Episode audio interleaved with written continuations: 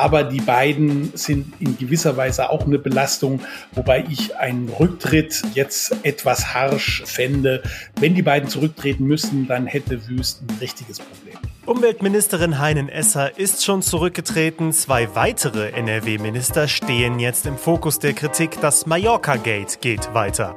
Ein Kursurlaub samt Geburtstagsfeier direkt nach der Flutkatastrophe schadet der CDU gewaltig und das mitten im Wahlkampf. Darüber sprechen wir heute hier im Podcast. Schön, dass ihr dabei seid. Bonn Aufwacher. News aus Bonn und der Region, NRW und dem Rest der Welt. Mit mir Florian Pustlauk. Hallo. Die Osterferien sind gestartet. Viele können zumindest ein bisschen mal abschalten, vielleicht auch wegfahren. Klar, einfach ist das nicht mit dem Kopf frei kriegen während des Krieges in der Ukraine und natürlich auch weiter während der Corona-Pandemie. Es gibt sehr interessante Tipps, um die Menge an schlechten Nachrichten besser zu verarbeiten. Stichwort Resilienz. Darum geht es später noch hier im Aufwacher. Wir starten mit den Meldungen aus Bonn und der Region. Die Kirschblüte in der Bonner Altstadt hat am Wochenende tausende Besucher angelockt. Wegen des massiven Besucherandrangs musste die Stadtverwaltung die Zufahrtswege zur Breite Straße und Heerstraße sperren. Weil es an vielen Straßen in der Altstadt sehr eng war, konnten die Besucher teilweise die Mindestabstände nicht einhalten. Die Bonner Stadtverwaltung empfiehlt deshalb das Tragen einer medizinischen Maske. Pflicht ist das nicht mehr. Für einige Bonnerinnen und Bonner ist der Anblick von vielen Menschen ohne Maske ungewohnt. Andere freuen sich über die Lockerungen. Über den großen Andrang freuen sich besonders die Kaffeebetreiber. Die Kirschblüte ist für uns extrem wichtig, weil wir mit den beiden Corona-Jahren schwere Zeiten hinter uns haben, betont die Inhaberin vom Café de Art in der Heerstraße. Noch ungefähr zehn Tage stehen die rosa Kirschbäume in voller Blüte. Nach jahrelanger Überzeugungsarbeit der Gewerkschaft wird auch die Bonner Polizei mit Tasern ausgerüstet. Die Elektroschockpistolen sollen den Beamten in gefährlichen Situationen schnell weiterhelfen und den Täter dabei kaum verletzen. Ein ehemaliger SEK-Beamter hatte sich bereits vor über 15 Jahren für die Anschaffung eingesetzt. In mehr als 90 Prozent der Fälle fällt der Täter nach dem Treffer und dem Frequenzstoß sofort um, bleibt aber unverletzt, sagt der Beamte. Zudem hätten Taser eine hohe abschreckende Wirkung auf Täter. Der Vorsitzende der Bonner Gewerkschaft Dirk Lennertz hält die Anschaffung von Tasern ebenfalls für geboten. Die Gewaltbereitschaft gegenüber Polizisten nimmt zu, sagt Lennertz. Die Auslieferung der Geräte soll in Bonn nun im Laufe des Jahres erfolgen. Fünf bis acht Windräder könnten bald in einem Waldgebiet in Sinzig stehen. Das Projekt ist jedoch umstritten. Die Stadt Sinzig hatte rund 80 Bürgerinnen und Bürger zu einer Führung mit Projektinformationen eingeladen. Der Ruf nach unabhängigen und lokalen erneuerbaren Energiequellen wird nicht zuletzt durch den Ukraine-Krieg und seinen Folgen immer lauter.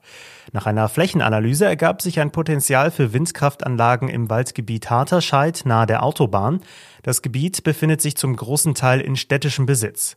Durch das Windkraftprojekt könnten laut Stadt etwa 14.000 Haushalte mit Strom versorgt werden. Für fünf Windkraftanlagen müssten rund neun Hektar Wald gefällt werden. Die Ortsbeiräte Franken und Lorsdorf hatten sich wegen befürchteter negativer Auswirkungen auf ihre Ortsteile bereits vor einem Jahr vehement gegen ein Windkraftprojekt vor ihren Haustüren ausgesprochen. In einer Sitzung im November hatte der Umwelt- und Stadtentwicklungsausschuss dem Stadtrat empfohlen, der Einleitung eines Genehmigungsverfahrens stattzugeben, verbunden mit einer Umweltverträglichkeitsprüfung. Und damit zum ersten Thema hier im Aufwacher. Zehn Tage Mallorca-Urlaub statt Bewältigung der schweren Flutkatastrophe. Dieser üble Fehltritt hat Ursula Heinen-Esser letzte Woche den Posten der NRW-Umweltministerin gekostet. Sie ist zurückgetreten. Doch zwei weitere CDU-Minister stehen jetzt im Fokus und das zur absoluten Unzeit, nämlich gut einen Monat vor der Landtagswahl. Darüber spreche ich jetzt mit dem Leiter des Politikressorts Dr. Martin Kessler. Hallo Martin. Hallo Florian. Jetzt geht es also auch um die Heimatministerin Ina Scharrenbach und den Minister für Bundes- und Europaangelegenheiten Stefan Holthoff-Pförtner. Was haben die beiden denn mit der Mallorca-Affäre zu tun? Ja, die beiden haben einen Kurztrip nach Mallorca ähm, gemacht und zwar zur gemeinsamen Geburtstagsfeier des Ehemanns von Ursula Heinen-Esser. Damit weitet sich die Affäre wirklich aus. Man kann sich wirklich fragen, warum die beiden, der Minister und die Ministerin, da unbedingt ähm, für diese paar Tage zu einer privaten Geburtstagsfeier anreisen mussten, so unmittelbar ähm, nach der Flutkatastrophe. Auch das zeigt, wie ich finde, mangelnde Empathie mit den Opfern der Flut. Ja klar, dass das politisch und natürlich auch menschlich ein ganz, ganz schlechtes Signal ist. Darüber brauchen wir uns nicht unterhalten. Einer, der spricht das jetzt mit ganz klaren Worten an, und zwar der SPD-Spitzenkandidat in NRW, Thomas Kutschaty. Versucht er jetzt auch so ein wenig diese Krise der CDU kurz vor der Landtagswahl ja mal so richtig auszuschlachten? Ich glaube, dass beides der Fall ist. Ähm, es ist auf der einen Seite richtig, dass die Aufgabe eines Oppositionsführers, die, den Finger in die Wunde zu legen und zu schauen, wenn die Regierung, ich sag's mal, etwas landläufig missbaut, dann muss er natürlich zur Stelle sein. Auf der anderen Seite ähm, kommt es ihm natürlich sehr gelegen, dass so kurz vor der Wahl sich die Landesregierung, insbesondere die drei Minister, jetzt sich richtig in Schwierigkeiten befinden. Es war, glaube ich, aus Sicht von Wüst richtig, dass Frau Hein-Esser zurückgetreten ist. Das macht ihn etwas freier.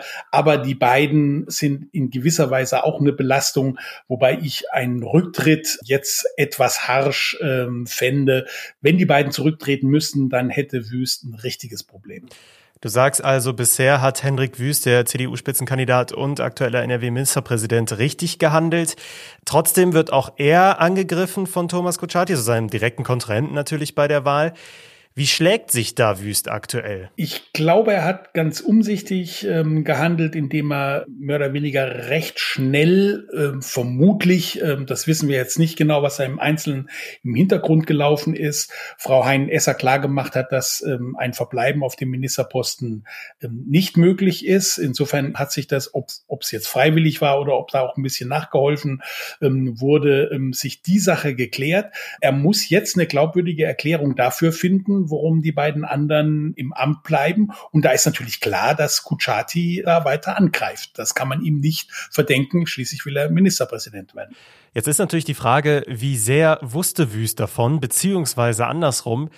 Wurde er am Ende von seinen Ministern da angelogen in dieser Angelegenheit?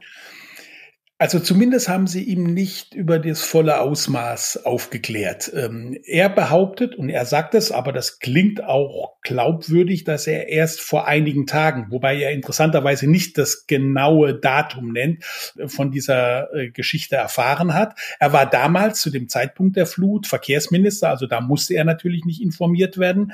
Aber es wäre natürlich besser gewesen, die drei Politikerinnen und Politiker hätten dem ihrem Chef ähm, da klar klaren Wein eingeschenkt. Und das haben sie nicht getan. Jetzt ist eben die Frage, wusste er es tatsächlich nicht? Also wenn das so war, dann ist er erstmal raus, hat natürlich den politischen Schaden, aber er ist persönlich ähm, da raus. Wenn er davon wusste, dann hat er ein richtig dickes Problem. Gut, jetzt gehen wir mal davon aus, er hat die Wahrheit gesagt, er hat es in den letzten Tagen tatsächlich erst in diesem Umfang erfahren.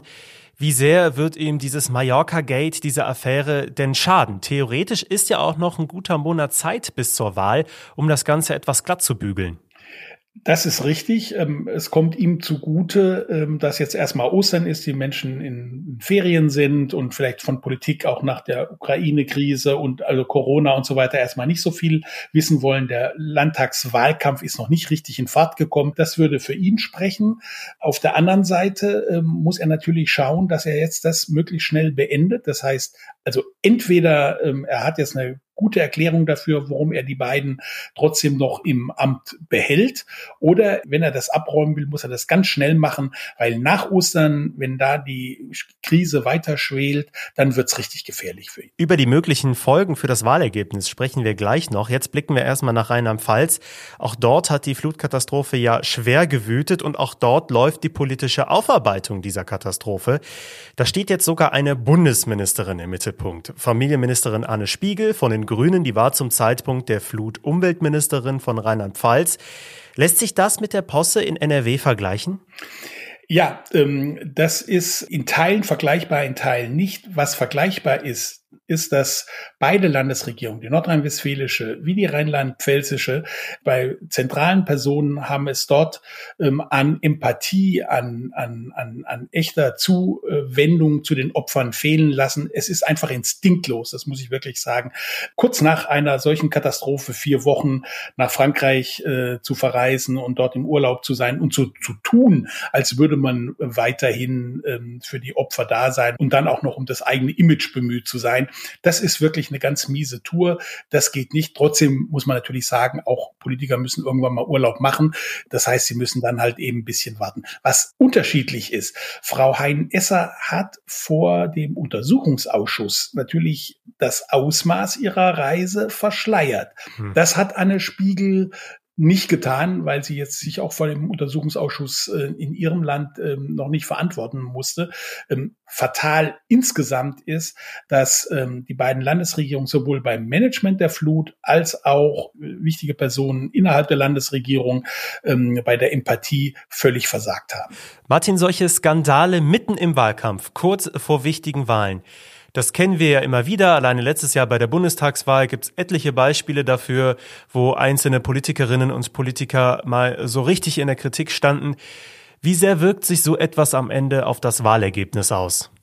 Das kann sich sehr stark auswirken, weil die Wählerbindungen inzwischen nicht mehr so stark sind in den letzten vergangenen 10, 20 Jahren, hat die Bindung zu den großen Parteien, insbesondere ähm, CDU äh, und SPD, stark abgenommen. Die Menschen orientieren sich sehr, sehr kurzfristig und da spielen solche Skandale, Skandälchen, alles Mögliche eine ganz wichtige Rolle. Insofern ist das für ähm, den amtierenden Ministerpräsident Hendrik Wüst kreuzgefährlich. Hm. Ist da so ein bisschen das Beispiel auch Armin Laschet, dessen Aufarbeitung, gerade dessen Besuch im Flutgebiet selbst hat ja letztes Jahr im Bundestagswahlkampf ja, mal für äh, so richtig Kritik gesorgt. Ich erinnere mich da an das Lachen im Hintergrund, als der Bundespräsident gesprochen hat. Der Unterschied ist, dass Laschet selber da im Mittelpunkt der Beobachtungen stand und sich selber unglücklich oder falsch verhalten hat. Das hat Wüst noch nicht getan. Also er hat diese Krise, die jetzt wirklich eine schwierige Krise für ihn ist, ähm, angenommen, aber er hat jetzt noch selber persönlich keine schwerwiegenden Fehler gemacht. Er muss e-, eher die Fehler der ähm, Kolleginnen und Kollegen ausbügeln. Und jetzt wird sich zeigen, ob er die Nerven, die Kraft und auch das, das, das Charisma hat, das zu tun. Wenn es ihm gelingt, dann ähm, hat er durchaus ähm, Chancen äh, zu gewinnen. Wenn ihm das nicht gelingt, dann wird es wirklich ähm, knapp und eng für ihn.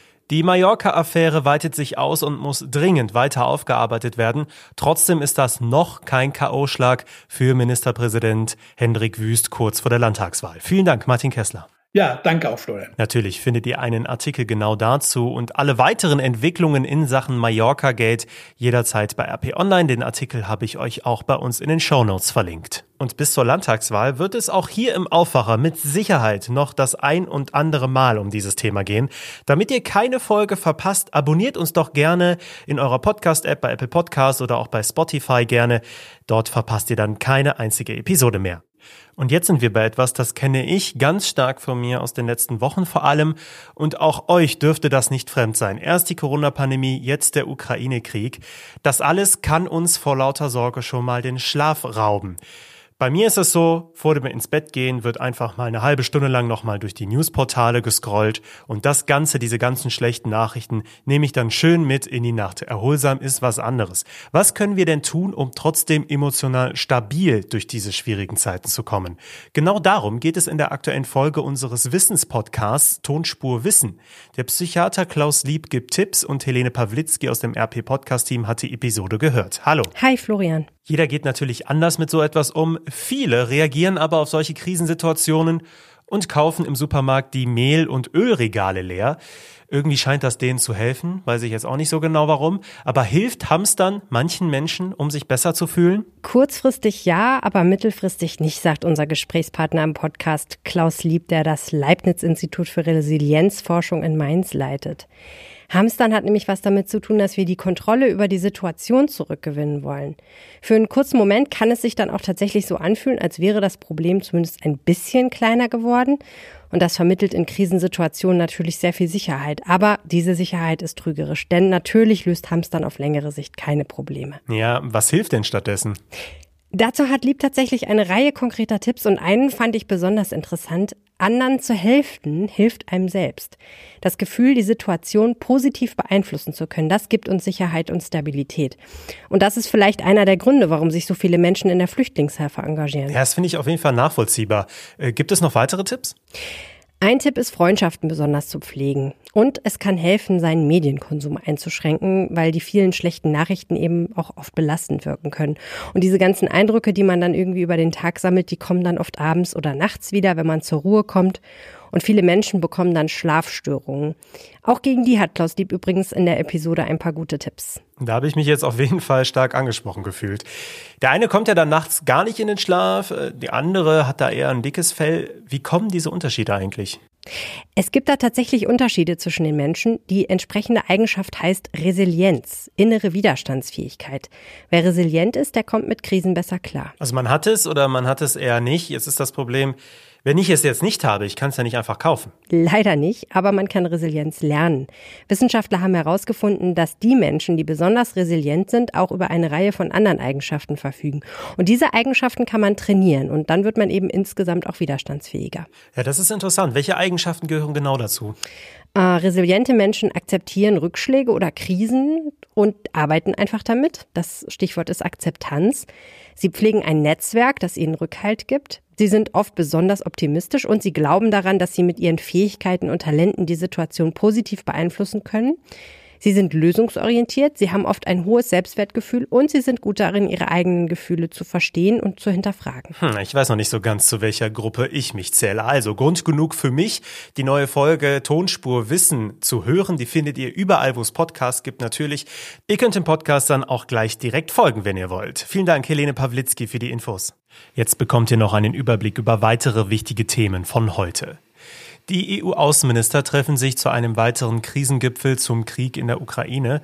Außerdem reist Österreichs Kanzler Nehammer heute nach Moskau, um dort mit dem russischen Präsidenten Putin zu sprechen. Und auch hier in NRW ist der Krieg natürlich weiter ein wichtiges Thema. Die Stadt Köln spendet gemeinsam mit dem Kölner Notfallverbund der Archive und Bibliotheken 10.000 Sandsäcke an die Ukraine. Damit sollen nicht transportable Kunstgüter vor der Zerstörung geschützt werden. In Düsseldorf geht es um die Folgen der Corona-Krise für das Brauchtum. Der Künstler Jacques Tilly gestaltet für die Aktion Fahrzeuge der Rheinbahn um. Tilly ist vor allem für den Bau der Karnevalsmottowagen beim Rosenmontagszug bekannt. Und natürlich geht auch der Wahlkampf weiter. Es gibt etliche Veranstaltungen in ganz NRW.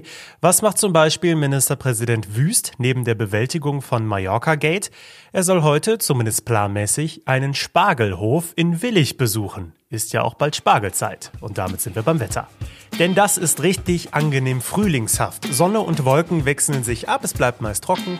Morgens ist es noch recht kühl, tagsüber sind 13 bis 16 Grad drin. Ungefähr so geht es auch in dieser Woche erstmal weiter. Highlight wird der Mittwoch, da kann es mal wieder über die 20 Grad Marke gehen. Das war der Aufwacher für Montag, den 11. April. Ich bin Florian Pustlauk, kommt gut in die kurze Woche. Ciao! Mehr Nachrichten aus Bonn und der Region gibt's jederzeit beim Generalanzeiger. Schaut vorbei auf ga.de.